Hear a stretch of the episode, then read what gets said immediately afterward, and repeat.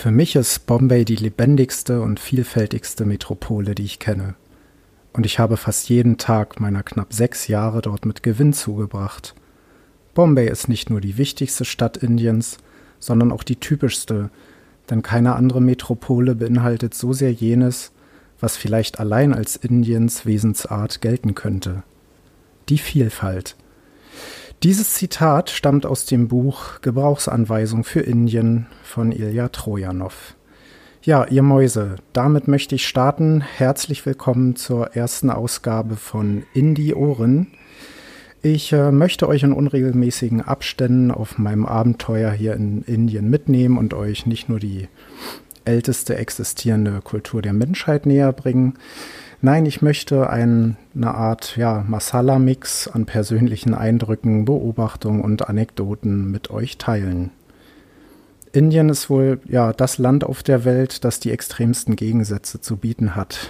Es steht für so viel mehr als eben nur Cricket oder Chutney, Armut oder Ayurveda, Yoga oder Yogi. Aber fangen wir von vorne an.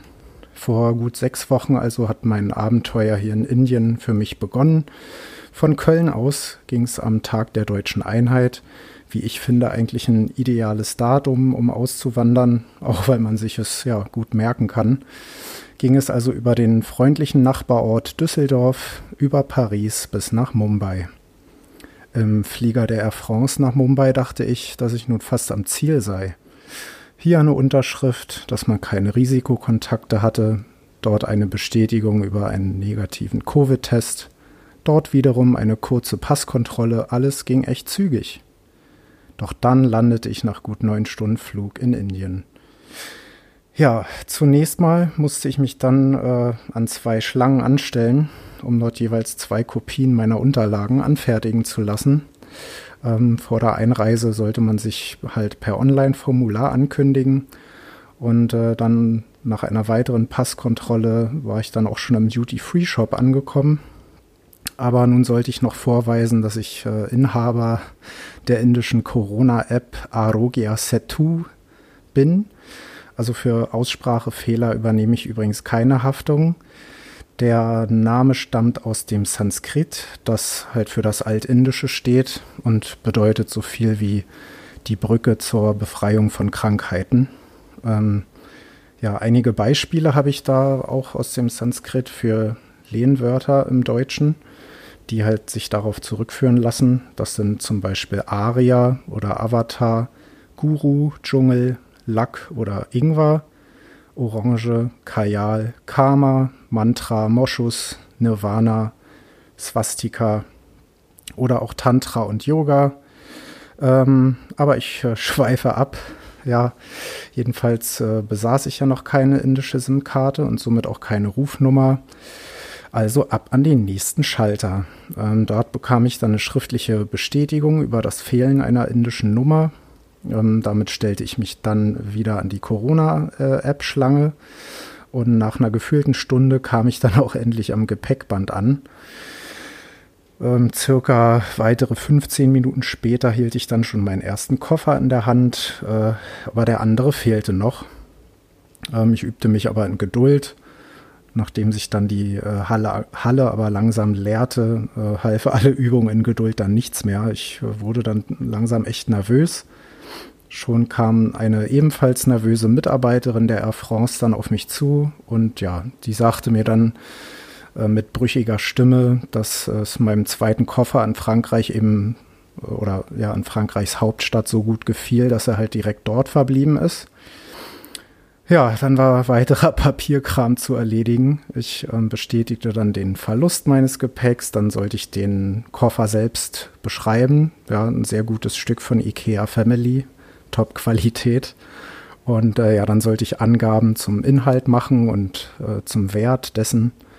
Ja, aber zum Glück äh, war ja nun meine Spielekonsole darin und ja gut, ein paar Socken und auch Bücher. Aber alles halb so wild. Ironie aus. Ja. Und dann drei Unterschriften und eine Körper, äh, Körpertemperaturmessung später musste ich dann nochmals durch einen Security-Check und ja, dann konnte ich sogar schon das Exit-Schild des Flughafens erahnen. Ja, und im Kopf, da spielte sich schon eine wilde Taxifahrt durch die Nacht Mumbais ab und gedanklich freute ich mich einfach schon auf eine Dusche und wollte eigentlich nur noch ins Bett. Denkste. Also nochmals durfte ich mich dann an einem Schalter anstellen. Und ich dachte echt so, Deutschland wäre schon die Spitze einer jeden Bürokratie. Ähm, in diesem Moment fühlte ich mich dann plötzlich auch sehr deutsch. Ich will ins Bett. Wie lange dauert das denn noch? Geht's nicht etwas schneller? Heute noch? Ja, also das war, war schon sehr nervig. Ähm, hätte halt mein, mein Mundschutz da nicht mein halbes Gesicht verdeckt. Ich glaube, die InderInnen äh, um mich herum hätten ja die in mir aufsteigende Verzweiflung echt an meiner Mimik ablesen können. Und dann musste ich ein letztes Mal dann nochmal Angaben zum Covid-Status machen, zu meinem Reiseziel.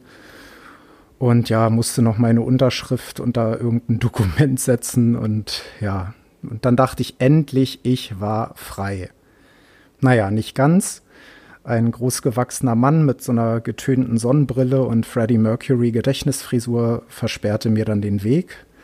Und dann sollte ich nochmal die von mir genutzte Fluglinie nennen und die Postleitzahl meines Hotels. Und dann, dann war ich frei. Also dann nach insgesamt über zweieinhalb Stunden ähm, konnte ich da endlich die stickige, leicht süßliche Luft Mumbais schmecken und ja, die stieg mir in die Nase. Ab ins Taxi, ab ins Hotel. Ja, und in diesem lebe ich hier nun seit gut sechs Wochen äh, Shoutout an dieser Stelle übrigens an Udo Lindenberg. Ähm, ja, hier lässt es sich wirklich ganz gut aushalten. In äh, Indien ist ja der Gast nicht nur König, sondern, so sagt ja ein altes äh, Sanskrit-Sprichwort, ein Gott. Ja, das merkt man halt besonders hier auch nach der Lockdown-Phase überall. Also viele Menschen mustern dich, fragen, wie du es halt hier ins Land geschafft hast, unter diesen Bedingungen einzureisen. Äh, jeder lächelt dich an, der fragt dich, how are you? Oder gibt dann so ein ernst gemeintes Welcome to Mumbai äh, mit auf den Weg. Äh, ja, das Hotelpersonal übertreibt es ganz gerne mal mit der ähm, Götterverehrung. Also bringt man hier zum Beispiel ein Do Not Disturb äh, an der Zimmertür an, dann wird telefonisch halt nochmal nachgefragt, äh, ob man denn wirklich nicht gestört werden möchte. Ähm, ja, präsent ist aber nicht nur das Personal hier, ähm, sondern auch die andere Aufgabe, die gerade so die ganze Welt beschäftigt. Denn natürlich ist auch Corona hier so das alles bestimmende Thema momentan. Ähm, jetzt zum, jetzt gerade zu, zum Zeitpunkt der Aufnahme des Podcasts, ähm, ja, könnte die Entwicklung hier in Indien eigentlich zu der der Europäer eigentlich gegensätzlicher nicht sein. Also Bars und Restaurants sind geöffnet oder öffnen zum Teil wieder. Fitnessstudios dürfen unter Auflagen wieder Gäste empfangen, wobei mich ja letzteres jetzt nur eher peripher tangiert. Und ja, auch die Zahlen der Neuinfektionen, die geben halt Hoffnung. Ja, der erste Peak gilt hier eigentlich als überschritten. Die aktiven Fälle gehen landesweit zurück. Ja, mit Ausnahme der Hauptstadt Delhi. Aber derzeit sind landesweit so etwa 8,6 Millionen Infizierte gemeldet. Das ist so in etwa ja, von der Einwohnerzahl her die Größe Lahore, Lahores in äh, Pakistan oder eben Chicagos, mal so als Vergleich. Und äh, davon gelten jedoch schon acht Millionen Menschen als wieder genesen. Das ist eigentlich sehr positiv. Also wenn man hier die extrem hohe Bevölkerungsdichte äh, vergleicht oder betrachtet, so stimmen die Zahlen eigentlich eigentlich äh, recht positiv und ja, so wie das Ergebnis eines Covid-Tests halt nicht sein sollte, ne? Also positiv. ja. Ähm, anfangs dachte man ja hier so bei der äh, Berichterstattung rund um Corona, so in Indien, also das, da lag so die Vermutung nahe, dass hier vor allem die Menschen in den Slums so ein bisschen sich selbst überlassen sind. Also hier in Dharavi, dem größten Slum Asiens, äh, den dürften viele von euch äh, sicherlich aus dem Film Slumdog Millionär kennen. Da hat man aber Corona jedoch weitestgehend unter Kontrolle. Also die, klar, die Angst vor der Ansteckung, die bleibt zwar, aber der Schlüssel zum Erfolg, äh, so habe ich hier auch in der Presse gelesen, war eben, dass man die Wanderarbeiter wieder in ihre Heimatdörfer schickte und ja, vor allem Ärzte und auch anderes Gesundheitspersonal ähm, hier im Slum weiter praktizieren durften. Und Ja, dennoch äh, setzt man in anderen Teilen Indiens weiterhin auf die Herdenimmunität. Ähm, und man äh, hofft auch auf die weiterhin hohen Temperaturen hier. Also es gibt ja eigentlich nicht wirklich einen Winter hier. Wir haben jetzt halt Mitte November, haben täglich 30 Grad. Äh, nachts werden es selten, we also weniger als 28 Grad. Ähm, es bleibt jetzt erstmal auch durchgehend äh, ja, sommerlich eigentlich, wenn ich es jetzt mit deutschen Temperaturen momentan vergleiche. Ja, so hofft man halt hier, dass jetzt eine zweite Welle, wie sie jetzt so in Europa sich gerade ausbreitet, dass sie hier eben ausbleibt. Aber gut, überlassen wir Dr. Drosten mal den Corona-Podcast. Äh, das soll jetzt hier nicht ausufern. Wobei sprechen wir dann im äh, Imperativ. Badum. Also ich finde die Wortspiele mit Corona ja echt spritze. Gut, ich äh, schweife schon wieder ab. Ähm, ja, mittlerweile habe ich mich hier jedenfalls sehr gut eingelebt, habe hier wunderbare Menschen kennengelernt und werde es auch hoffentlich noch weiterhin tun. Also da ist noch Luft nach oben. ähm, ja, mit den Menschen hier kann man prima shoppen gehen, die Märkte der Stadt oder auch so feine kleine Läden entdecken. Ja, neulich war ich hier in so einer Art Drugstore, in dem man so alles für den täglichen Bedarf bekommt. Ja, und eine der zahlreichen VerkäuferInnen da musterte meinen Körper und rief mich dann zu sich. Sir, we have uh, got weight loss pills. Maybe they are good for you. Und äh, ja, sah dann nochmal an mir herab und ja, vor Scham fiel mir fast mein zwei Kilo Nutella-Glas aus der Hand. Und ja, ich habe das Zeug dann trotzdem gekauft. Ähm, Nebenwirkungen sind mir jetzt bisher noch keine bekannt. Aber ja, war schön, euch alle gekannt zu haben. Ähm, aber das äh, ist eine andere Baustelle. Ähm, auch die Märkte hier bieten äh, sehr viel Vielfalt. Also ich habe jetzt schon Papayas, Mango, Zimtäpfel oder Kokosnüsse hier probiert. Also der Händler an der Straße, der öffnet die Nuss dann mit so einem rostigen Messer und dann trinkt man erstmal die Flüssigkeit leer, dann schnitzt er aus der Schale der Nuss so, eine, so einen Löffel, mit dem man dann das Fruchtfleisch löffeln kann. Und ja, bezahlen kann man übrigens viele der Händler hier sogar mit Kreditkarte oder Apple Pay. Und in Deutschland, äh, ja, kann man ja in Restaurants mit Außenbereich nur bar zahlen. Aber ja, es ist eben für uns alle Neuland, das muss man an der Stelle wohl sagen. Ähm, die Märkte hier in Indien oder jetzt die ich hier in Mumbai kennengelernt habe, die sind so vielfältig und bunt wie die Herzen der Menschen hier. Ja, diesen Spruch habe ich mir ganz alleine ausgedacht. Ja, ähm, ich schweife schon wieder ab. Äh, auch andere Sehenswürdigkeiten wie das Gateway of India, das ja eigentlich das berühmteste Wahrzeichen der Stadt, äh, konnten wir hier schon erkunden und entdecken. Ähm, am Gateway legen täglich Boote ab, die vor allem momentan zumindest noch einheimische Touristen nach Elefanta bringen. Die Insel ist so eine gute Stunde Überfahrt von hier entfernt und ähm, ja, die dient vor allem der Verehrung Shivas. Das ist einer der Hauptgötter des Hinduismus. Seit 1987 ist Elefanta ähm, ja Teil des äh, UNESCO-Weltkulturerbes. Und äh, ja, das soll aber jetzt auch erstmal an Wikipedia-Wissen reichen. Ähm, ja, mir hat es dort sehr gut gefallen. Die Insel bietet jedenfalls einen abwechslungsreichen Kontrast zu der hektischen und lauten Metropole hier. Ähm, die Höhlen sollen wohl auch wieder zu besichtigen sein. Dort sind halt ähm, Shiva-Skulpturen zu bewundern, die so eigentlich zu den bedeutendsten Werken hinduistischer Bildhauerei gehören. Ja, jetzt habe ich mich doch wieder in Wikipedia verirrt. Ähm, ja, viele von euch äh, haben mich ja auch gefragt, äh, als ich so von meiner ja, Reise hierher erzählt habe, warum denn Mumbai dann nun nicht mehr Bombay heißt. Ähm, der Name Bombay, der geht ja eigentlich ursprünglich auf das portugiesische Bombahia zurück, das so viel wie gute Bucht oder auch schöne Bucht heißt. Ähm, die britischen Kolonialherren, die haben daraus halt Bombay gemacht. Und ja, aus diesem Namen erwuchs dann hier diese Weltstadt, die jeder kennt.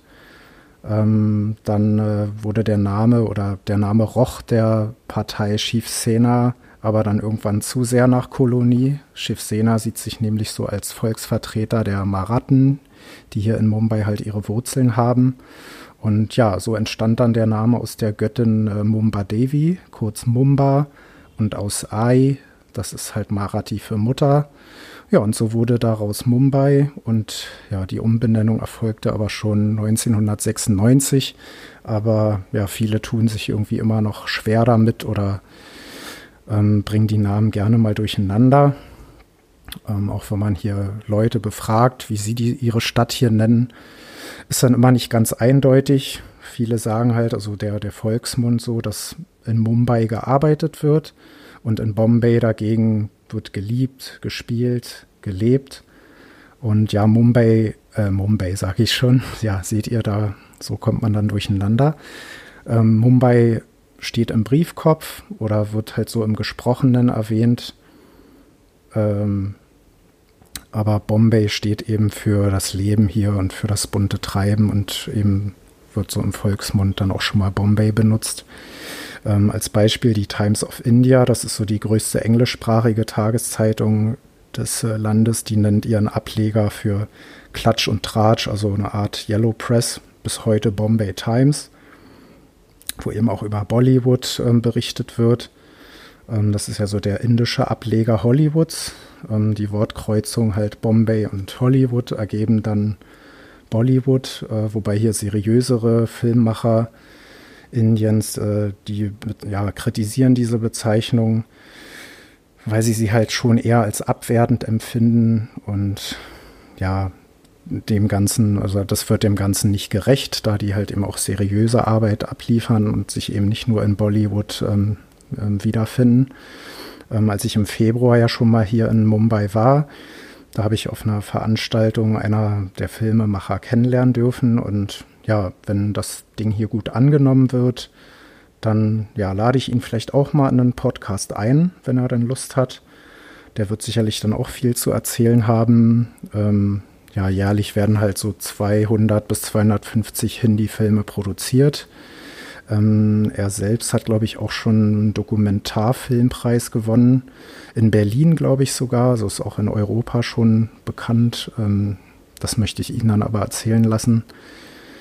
Ähm, ja, mittlerweile haben es ja auch einige deutsche Schauspielerinnen äh, nach Bollywood geschafft. Aber das soll jetzt hier nicht Thema sein. Also kulturelle Themen, die können wir dann gerne mal in den nächsten Folgen besprechen. Wir sind ja hier nicht bei Dreisat. Ja, also ich äh, möchte zum, zum Ende kommen. Ich kann eigentlich jedem nur raten, wenn ihr die Chance habt, ins Ausland zu gehen, seid einfach mutig, packt eure Chance, ähm, geht auf die Menschen zu, sprecht sie an. Äh, ihr müsst halt offen dafür sein. Also ihr müsst flexibel sein, ihr müsst euch darauf einlassen können. Und ja, es einfach mal versuchen. Ich hätte mir das vor einigen Jahren nie gewagt. Ich hätte mir das echt nie zugetraut. Aber wir alle, wir werden ja irgendwann erwachsen und ja, daher möchte ich jetzt ähm, mit einem ja, indischen Sprichwort dazu abschließen. Solange die Kinder klein sind, gib ihnen Wurzeln. Sind sie älter, gib ihnen Flügel. Macht's gut, Nachbarn.